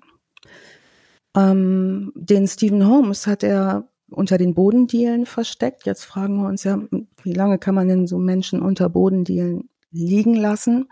Macht er eine ganze Weile und äh, tut das auch am 3.12.79, zwei Monate nachdem der Überfall auf Andrew Ho nicht geklappt hat. Er erwürgt Kenneth Ockenden, 23 Jahre alt kanadischer Tourist, mit einem Telefonkabel, den er kennengelernt hat in einer Kneipe am Nachmittag und dem er angeboten hat, ihm London zu zeigen. Also der hat den ganzen Tag Sightseeing mit dem gemacht, ihm auch Essen versprochen, Drinks versprochen. Das macht er mit allen, die er so anspricht. Also Alkohol ist immer viel im Spiel. Ähm, und auch der landet unter den Dielen. Es ist der 17. Mai 1980, als ähm, er Dennis an der Houston Railway Station den Ausreißer Martin Duffy, 16 Jahre alt, schlafend an der Houston Station findet. Er nimmt ihn mit nach Hause, gibt ihm was zu trinken. Ähm, erwürgen funktioniert nicht sofort. Er ertränkt ihn im Spülbecken badet ihn, bewahrt ihn eine Weile lang im Schrank auf und auch der landet später unter den Dielen. An die nächsten kann er sich nicht mehr richtig erinnern, da wird die Liste brüchig. Er sagt, es, er habe weitere drei junge Männer umgebracht während der Monate Juni, Juli und August 1980, kann sich aber, weiß keine Namen, kann sich nicht mehr an den Hergang erinnern, sagt, es waren drei. Das könne er anhand seiner fehlenden Krawatten bestimmen, mit denen er stranguliert hat. Was er allerdings tut, ist ähm, am 5.10.1980 ein großes Lagerfeuer zu machen und alle bis dahin aufbewahrten Körper in diesem einen Lagerfeuer schon mal zu verbrennen. Das heißt, der muss Diele hoch, die drei Leichen irgendwo durch den Hausflur schleppen. Ja. So dass keiner es riecht, keiner es merkt, dann irgendwo ein Feuer machen und dann, oh, okay. Ja. Die Techniken des Zerteilens sind ihm aus seiner Ausbildung bekannt. Das tut er auch. Er verteilt offenbar auch Teile, wenn er unterwegs ist. Also äh, später wird man sagen, ähm, er führt auch später die Beamten nochmal auf Spuren und Verstecke von ausgekochten Köpfen. Also die Köpfe zum Beispiel hat er ja nicht zerteilt gekriegt, die hat er dann gekocht und irgendwo hingebracht. Ähm, Im November 80 ähm, trifft er den Barmann Douglas Stewart und versucht ihn zu erwürgen. Ähm, schafft er aber nicht. Der meldet das der Polizei die Polizei lässt aber die Anzeige fallen, weil beide Männer schwer betrunken waren und sagen, das ist eine ganz normale übergriffige Geschichte, wenn zwei Leute stockbesoffen sind. Man kennt's. Man kennt's. Wer erwürgt sich nicht gegenseitig, ne? Sein nächstes Opfer wird sein am 31.12., also einen Monat später, 1980. Das ist William D. Sutherland, 26 Jahre alt. Im Januar 81 erinnert er sich an einen jungen Schotten, den er im Golden Lion Club getroffen hat. Ähm, da sind wir jetzt mittlerweile beim neunten Opfer. Er weiß, dass er ihn mit dem Schlips erwürgt hat und auch den, den unter der Diele verstaut hat. Viele Details lassen sich in den Dokumentationen dazu finden, zum Beispiel, dass er auch ähm, Zeit mit den Leichen verbracht hat. Also hat sie in den Sessel gesetzt, mit denen Fernsehen geschaut, ähm, sich was zu essen gemacht, sich unterhalten, neben denen im Bett geschlafen. Ähm, also er hat sie eine Weile lang aufbewahrt. Der es Gestank hat ihn nicht gestört, oder was? Offenbar nicht. Was einigermaßen erstaunlich ist, das sagen auch später die Untersucher, äh, weil er so gründlich und penibel und ordentlich ist, dass ihn das nicht äh, gestört hat, offenbar. Weitere zwei Morde an Männern geschehen zwischen Februar und April 81. Die nennt er nur Skinhead und den Belfast Boy. Die Namen kennt ihr nicht. Ähm, auch die landen unter der Diele äh, und Diele hoch, Leiche rein, Diele runter, zurück zur Arbeit in der Denmark Street. Am 8, 18. September 81 kommt er abends nach Hause und findet in seinem Hauseingang den offenbar unter Drogen und Alkohol zusammengesackten Malcolm Barlow, 24. Er ruft den Notarzt, weil dieser junge Mann offenbar kollabiert ist. Der Notarzt kommt, Barlow kommt in ein Krankenhaus, wird behandelt, geht am 19. September Dennis besuchen, um sich zu bedanken. Und da erwürgt er ihn und auch er landet unter der Diele. Dass er es nicht direkt gemacht hat, ne? Mhm. Am 23. November versucht er Paul Knobs zu erwürgen, der ist 19 Jahre alt, der überlebt. Am 4. Oktober 1981 gibt es wieder ein großes Lagerfeuer. Warte mal, warte mal, geht Paul nicht zur Polizei? Der geht zur Polizei ähm, und es hat aber keine weiteren Folgen. Also da passiert weiter nichts ähm, und ja, handeln einfach nicht. 4. Oktober 81 großes Lagerfeuer ähm, 31. März 82 ähm, wird er in die neue Wohnung einziehen. Ne? Das haben wir ja gerade gehört, dass er seine alte Wohnung verlassen musste. Vorher hat er da im Garten noch mal ein Feuer gemacht und die unter der Diele da verbrannt, was von denen übrig war. Er lädt ähm, im Mai 82 Karl Stotter zu ihm nach Hause ein in die neue Wohnung. Äh, das ist eine Drag Queen also in der Wohnung in Cranley Gardens. Und ähm, Dennis erwürgt ihn im Schlaf. Ähm, versucht es zumindest. Es funktioniert nicht. Der wacht immer wieder auf. Kräftiger Typ. Ähm, und Dennis lässt den laufen. Und sagt, ja, wenn du eh wieder wach wirst, dann tschüss. Ähm, Stotter glaubt, er hätte einen Albtraum gehabt und geht nicht zur Polizei. Also auch hier viel Alkohol im Spiel. Kommt der scheinbar aufs Gleiche raus, wenn ich es so mitkriege. Ja. Der 6. Oktober 82, ähm, das nächste Opfer ist John Howlett. Mm, da ähm, der, am 26. Januar 83, ah nee, zwischendurch ist es noch, jetzt können wir aber schleudern, äh, Graham Allen, den hält er, hat er drei Tage tot in der Badewanne, dann John Howlett, dann gibt's am 26. Januar 83 äh, einen Stephen Sinclair, der ist 20 Jahre alt, ähm, den erwürgt er und zerteilt und Stephen Sinclair ist das Opfer das in den zwei Plastiktüten in dem Schrank ist, als die Abflüsse verstopft sind.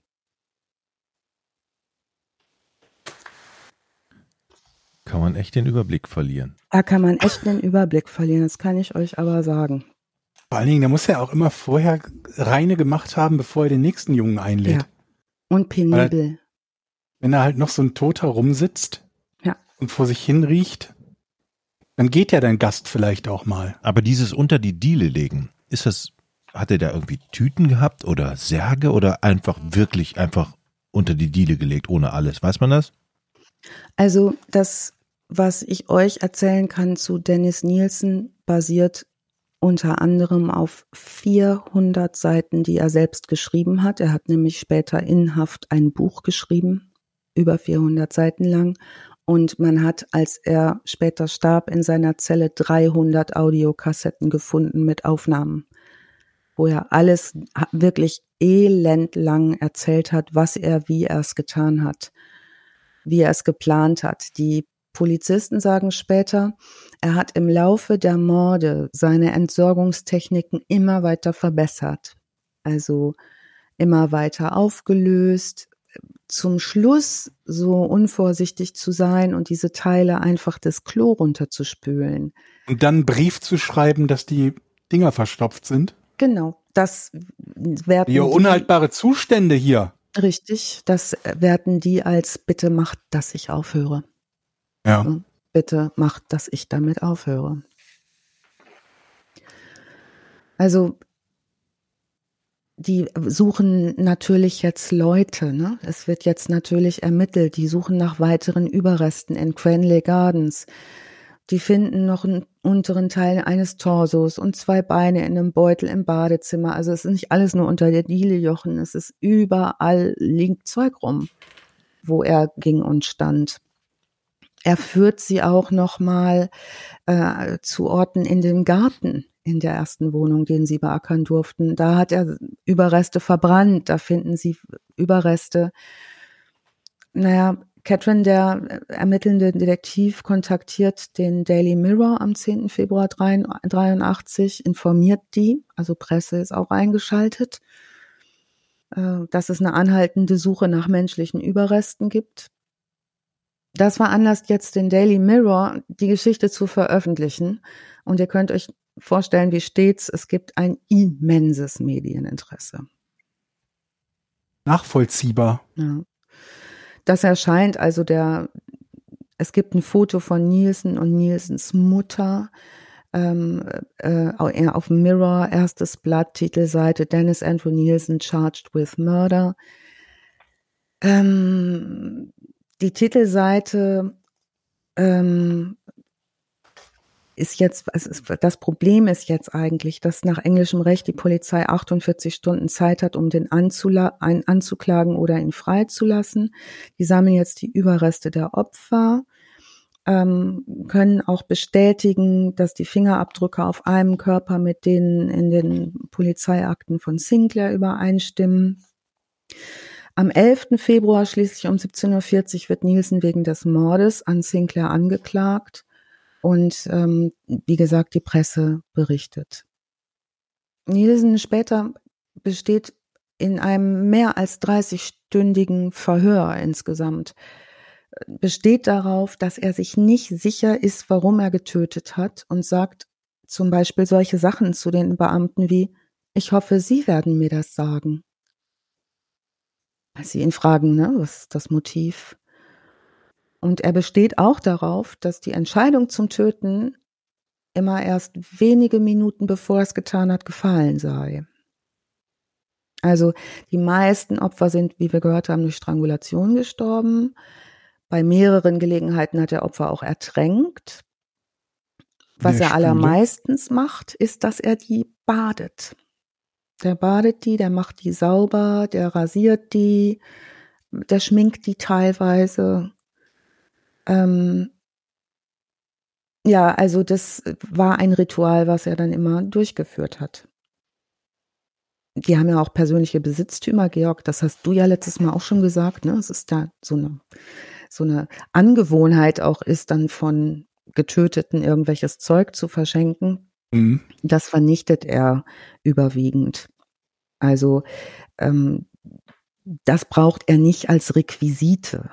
Ne? Er spricht viel, sagt er mit den Toten, ähm, wird äh, also in Bezug auf ähm, sein Opfer zum Beispiel diesen Kanadier Kenneth Ockenden sagt er, dass er den so ästhetisch fand, dass er fast weinen musste. Also das sind alles Zitate, die kann man immer nur dosiert aushalten. Wenn ihr euch das geben wollt, was er auch an selbstmitleidigem Zeug erzählt, gibt eine Menge Dokus dazu, kommen wir gleich nochmal drauf. Also, er wird am 24. Oktober 83 wegen sechsfachen Mordes und zweifachen versuchten Mordes angeklagt. Mehr können sie ihm gerade nicht nachweisen, weil sie mehr nicht gefunden haben. Er gibt aber alles zu, also er gibt mehr zu, als sie ihm vorwerfen können. Er wird im Old Bailey vor Richter Croom Johnson angeklagt plädiert in allen Anklagepunkten ähm, auf nicht schuldig. Jetzt ist eine. Er gibt es zu, aber plädiert auf nicht schuldig. Ja, und zwar möchte er gerne, also auf nicht schuldig des Mordes, er möchte auf Totschlag verurteilt werden. Mhm. Ähm, und jetzt wird es insofern problematisch, als ein mm, seine Anwälte versuchen, über ein psychiatrisches Gutachten das in einen Totschlag umzuwandeln. Ähm, es gibt einen super tollen Artikel dazu von Gerhard Mautz von 1983. Ähm, Gerhard Mautz ist ein Spiegel-Journalist äh, gewesen, Berichterstatter zahlreicher Gerichtsverfahren der Nachkriegszeit, übrigens auch Sohn eines Psychiaters, ähm, des Psychiaters Friedrich Mautz, der unrühmlich Karriere gemacht hat während der Nazizeit. Ähm, Mautz hingegen ähm, beschrieb später Gisela Friedrichsen, vielleicht kennt ihr diese Gerichtsreporterin auch, als ähm, ein Mann, der als Legende gilt bei unter den Gerichtsreportern. Und der schreibt zur Verurteilung des Serienmörders Dennis Nielsen ein Artikel im Spiegel, der heißt Ein deutlicher Hauch von Humbug. Und zwar gibt es drei verschiedene psychiatrische Gutachten, die alle mehr oder weniger in Richtung Narzissmus, Nekrophilie, äh, einer beurteilt ihn als schizoid. Wir haben also die gemischte bunte Tüte psychiatrischer Störungen, wird auch vom Gericht nicht anerkannt, denn die wollen nicht, dass er psychiatrisch beurteilt wird, weil sie den Wunsch der Öffentlichkeit geschürt durch die Presse auch bedienen wollen, den wegzusperren, lebenslang, wegen Mordes. Also auch dieser Druck der Öffentlichkeit, Georg, da haben wir neulich kurz drüber gesprochen, ne? Mhm. Ähm, der findet da deutlich statt. Also eine aus vier Frauen und acht Männern bestehende Jury ähm, kommt zunächst nicht auf ein einstimmiges Urteil. Die kommen in sieben von acht Fällen mit zehn zu zwei Stimmen zum Schuldspruch. Ähm, also es gab offenbar wieder ständige Jurymitglieder, die müssen sich am neunten Sitzungstag nochmal beraten, zwölf Stunden. Die Zeitungen laufen in der Zeit heiß. Die denken natürlich, die Jury kommt rasch zu einem Spruch. Ähm, aber die Jury wird sich eben nicht einig, wird nochmal nachts in einem Hotel eingeschlossen, muss sich da weiter beraten und ähm, nach fünf, nach fünf Stunden müssen sie, wie gesagt, noch eine Nacht ins Hotel. Äh, Druckmaschinen können nicht mehr gestoppt werden und so erscheint am nächsten Morgen, bevor die ihre Beratung wieder aufnehmen, in sechs Londoner Tageszeitungen mit umfangreichen Berichten, ähm, das äh, Berichte über den Prozess. Ähm, ja, zwar ist zu dem Zeitpunkt immer noch Peter Sutcliffe als Spitzenreiter im Buch der Rekorde mit den 13 Frauen, die er getötet hat. Ähm, der Fall Nielsen hält sich in der veröffentlichten und in der öffentlichen Meinung vergleichsweise da noch in Grenzen, da er nur in Anführungsstrichen Männer getötet hat. Also ähm, was diese Vorurteilslosigkeit in der Praxis wert ist, hätte, ne, es gäbe ohne Vorurteil wäre da irgendwie getötet worden. Das äh, zeigt sich jetzt im Interesse an einem Mann, der halt nur Männer getötet hat. Also es ist dieser, dieser Artikel ist sehr spannend zu lesen mit einer sehr kritischen Haltung auch zu diesem Prozess. Ähm, der das Ende vom Lied ist, dass er tatsächlich Zeit seines Lebens aus dem Knast nicht mehr rauskommt. Also er stirbt auch dort versucht in der Phase, in der er dann sitzt, mm, versucht er ganz unbedingt ein Buch zu schreiben und zu veröffentlichen. Das wird ihm nicht gestattet. Und wer sich da mit dem Buch mal beschäftigen möchte, das ist dann später Kann nach man ihm nicht gestatten, ein Buch zu schreiben. Er kann auch schreiben, was er will. Zu veröffentlichen. Also, also geschrieben okay. hat er es, aber ähm, die äh, sagen, das darf nicht rausgebracht werden. Mhm. Dieses Buch war, um ihm da nicht zu unnötigem Ruhm zu verhelfen oder zu einem Verdienst. Ne? Das ist ja klar ist, dass das wahnsinnig rund gehen wird. Ich glaube, äh, in den USA ist das dieses Son of Sam Law, ne? dass die äh, Verbrecher nicht an ihren Verbrechen verdienen dürfen durch Filmrechte, Buchrechte und sowas in der Art. Ja. Also ist auch, Son of Sam war auch so in der Zeit, ne? Frühe mhm. 80er, glaube ich. Ja, genau. Also aber auch noch drauf bestimmt irgendwann auf den Fall. Ganz bestimmt. Also dieser, Dennis Nielsen, über den wir heute gehört haben, stirbt mit 62 Jahren, 2018 übrigens bei einer Bauch-OP, weil ihm eine Bauchaorta reißt. Ähm, eine Aortenaneurysma hat er. Es ähm, geht sofort nach seinem Tod, ähm, veröffentlicht ein Journalist, der mit ihm viel gesprochen hat, ein Buch über ihn. Ähm, und auf diesem Buch basieren auch einige Verfilmungen. Jetzt gerade kürzlich 2021 hat Netflix die Dennis Nielsen Memoiren eines Mörders auch mit Originaltönen von ihm äh, rausgebracht. Ich habe das ein bisschen schwierig gefunden, weil ich finde immer, dass die Täter selber, wenn ich die Meinung äußern darf, schlechte Zeugen sind, weil solche Leute hochmanipulativ agieren. Und mhm. ähm, gibt tolle andere Dokumentationen, Born to Kill beispielsweise, Channel 5 2005 bis 2016. In dieser Reihe ist mal was erschienen.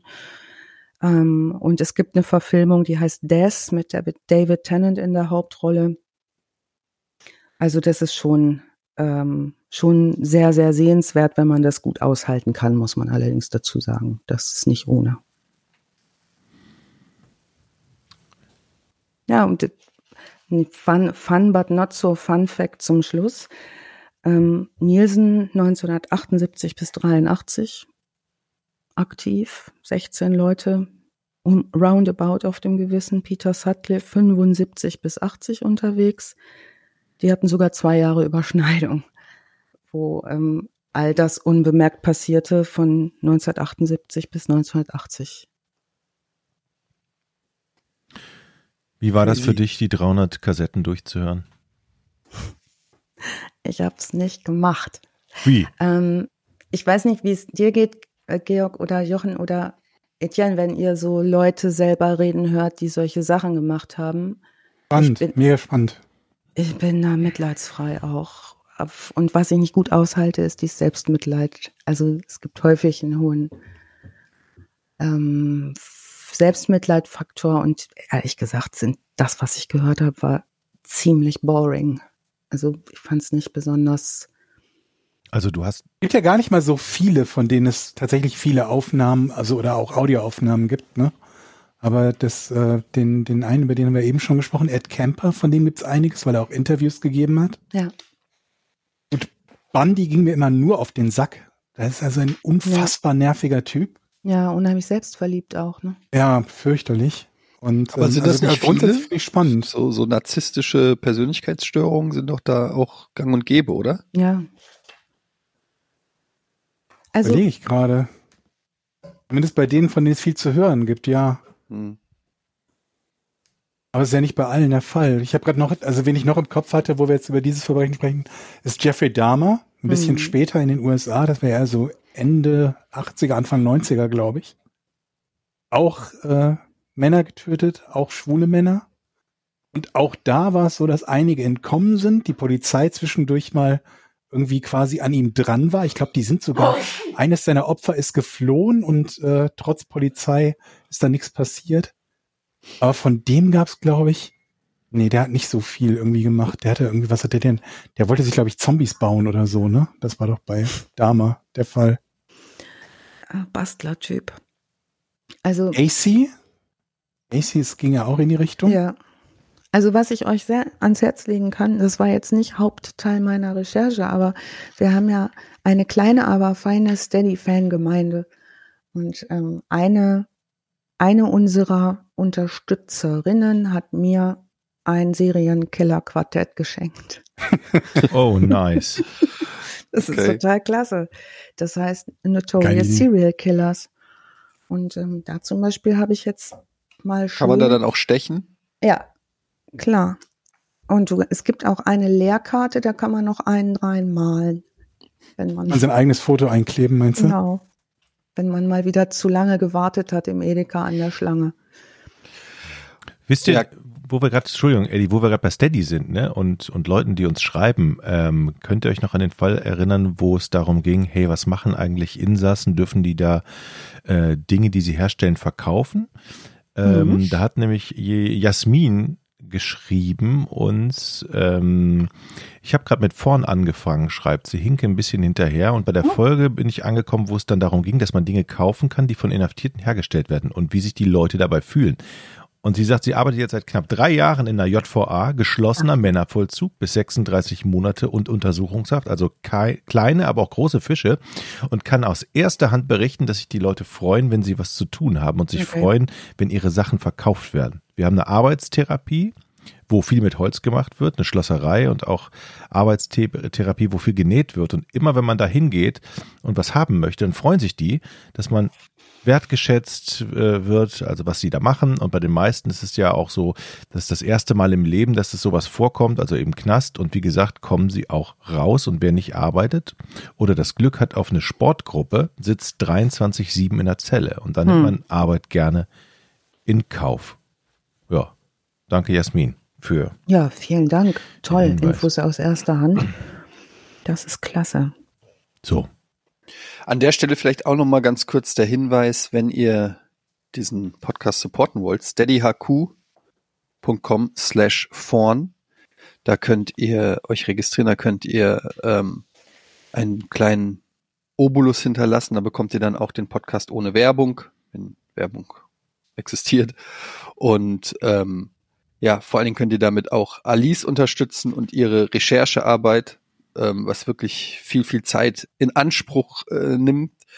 Und ähm, da freut sich die Alice bestimmt auch sehr drüber. Also wenn ihr diesen Podcast hier regelmäßig hört und mögt, dann checkt doch mal die Steady HQ Seite ab und guckt, ob ihr dort den Podcast vielleicht ein bisschen unterstützen wollt.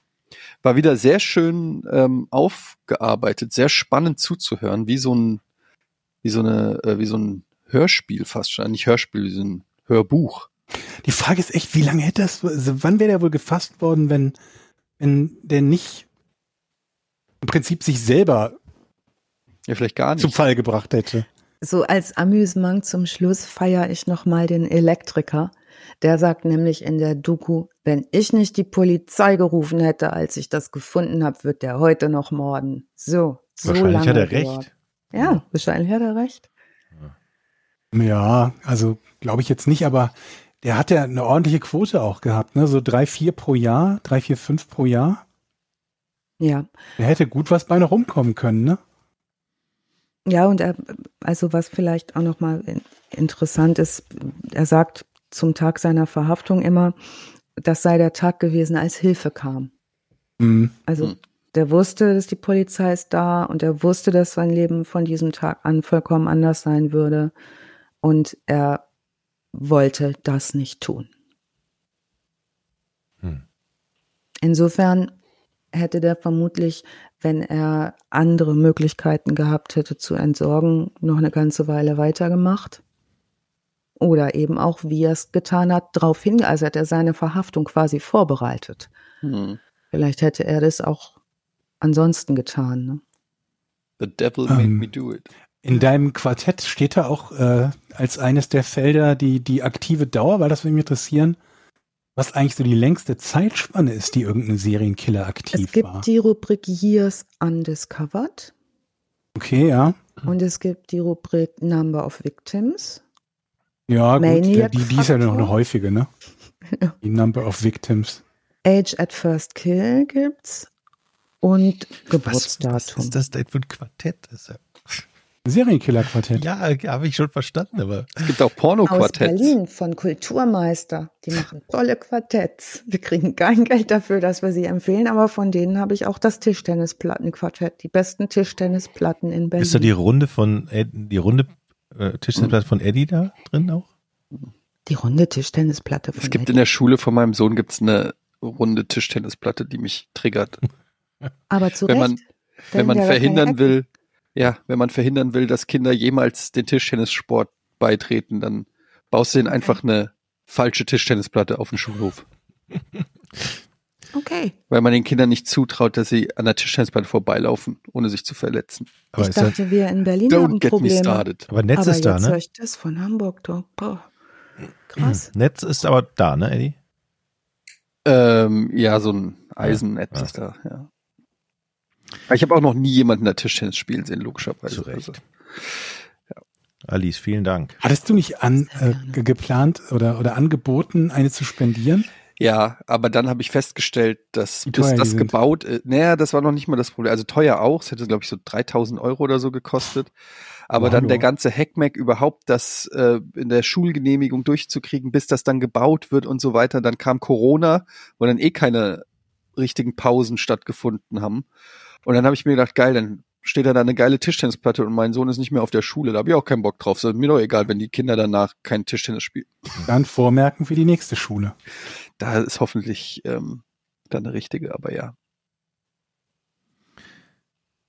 Alice, Dankeschön. Ihr Lieben, können wir nicht noch ein bisschen hier bleiben? Ich habe so Angst, dass ich wieder mit anderen Leuten sprechen muss, außer mit euch. Hast du Angst, dass du wieder raus musst? Ja, ich habe Angst. Ich spreche heute auch mit niemandem mehr. Super. Nee, ich auch nicht. Ich schau nachher nach Fussi. Wer spielt? Ja, gut, dann verabreden wir uns, dass wir heute mit keinem so. mehr sprechen. Das war jetzt bis hier so ja. schön. Na? Ja. Man kann ja, du kannst ja mittlerweile sogar Pizza bestellen, ohne mit Leuten reden zu müssen, mhm. was ich finde ein riesengroßer Vorteil ist. Mhm. mhm. Das war ja früher immer mit das Schlimmste an Pizza bestellen, dass du mit jemandem reden musst dafür. Furchtbar. Weißt ja. du noch Videothek? Ja, das auch. Oder weißt du, als man Telefone hatte, auf denen die Leute angerufen hatten. Mhm.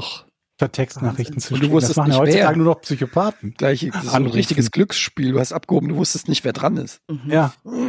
Oh shit. Und heutzutage schrei ich immer nur, schick mir gefälligst eine Nachricht, bevor du anrufst. Ja. Gute, gut, dass diese alten Zeiten vorbei sind. Echt? Leute, ich wünsche euch noch einen schönen Tag. Vielen Dank, lieber Lies, vielen Dank, lieber Georg, vielen Dank, lieber Jochen. Und ähm, das war mit Folge 40, Jubiläumsfolge von Verbrechen und richtigen Namen. Tschüss. Tschüss. Tschüss.